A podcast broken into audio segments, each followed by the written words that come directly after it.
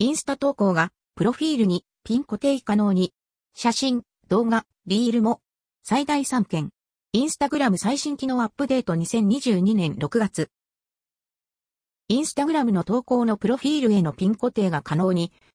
ツイッターや TikTok ではお馴染みとなっている投稿のピン固定機能。インスタグラムでもテスト中との噂が上がっていましたが、今回正式実装開始の模様。今後は最も見せたい写真や動画、そしてアカウントの世界観の表現にもピン固定が活躍しそうです。プロフィールにピン固定のやり方。使えるようになった人は案内の吹き出しが出ているので、すぐに気づくかとは思いますが、一応手順を記載しておきます。出てた。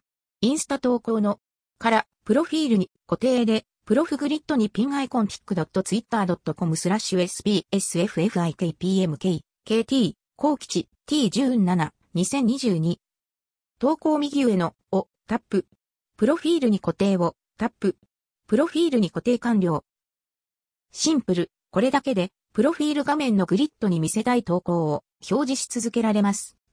ピン固定は写真だけ？動画やリールは？試したところ、通常投稿の写真、動画、そしてリール投稿もピン固定が可能でした。ライブアーカイブのシェア動画も同様にプロフィール固定できました。ただし、プロフィールの動画タブからだとできない気も。あくまでグリッドタブから閲覧した際にメニュー内にプロフィールに固定ボタンが表示される印象です。ピン固定できる投稿の上限は？ビアインスタグラム。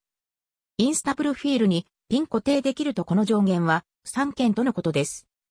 4つ目以降はも案内が表示されます。最も古いものと置き換える形でピン固定が可能という形式です。